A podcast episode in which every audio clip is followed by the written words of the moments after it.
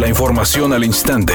Grupo Radio Alegría presenta ABC Noticias. Información que transforma.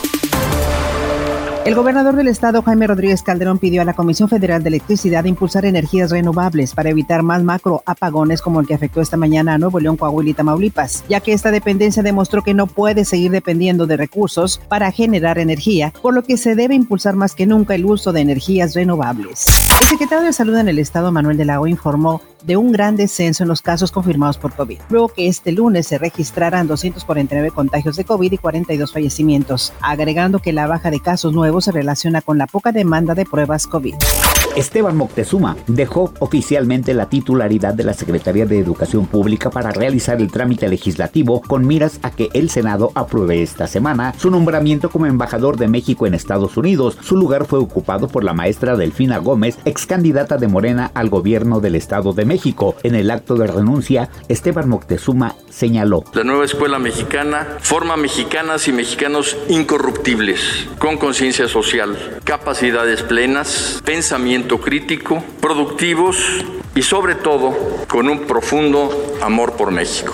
Editorial ABC con Eduardo Garza. El municipio de García Nuevo León está hundido en inseguridad, abandono de áreas verdes, servicios públicos ineficientes, sin recolección de basura y con una contaminación que envenena los pulmones de miles de habitantes de esa ciudad. Recientemente se hizo público el maltrato de animales en las perreras municipales. Así las cosas en blanco y negro en el municipio de García Nuevo León.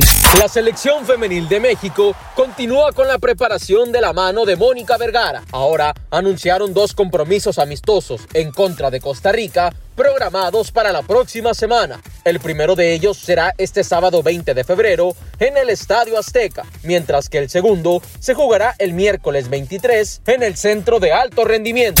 Dana Paola dijo que está muy satisfecha con el resultado de su concierto streaming realizado este fin de semana. Fueron miles de fanáticos los que estuvieron al pendiente de la actuación del artista, quien los complació a través de la pantalla con sus éxitos, ya hasta con temas de los musicales en los que ha participado.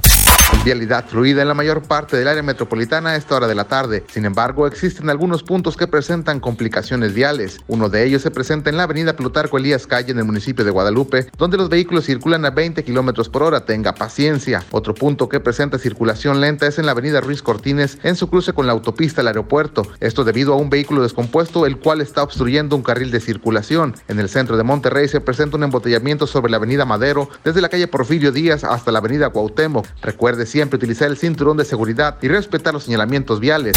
Es una tarde con escasa nubosidad y ambiente frío. Se espera una temperatura mínima que oscilará en los 0 grados. Para mañana martes 16 de febrero se pronostica un día con cielo despejado, una temperatura máxima de 10 grados y una mínima de menos 3. La temperatura actual en el centro de Monterrey 1 grado. ABC Noticias, información que transforma.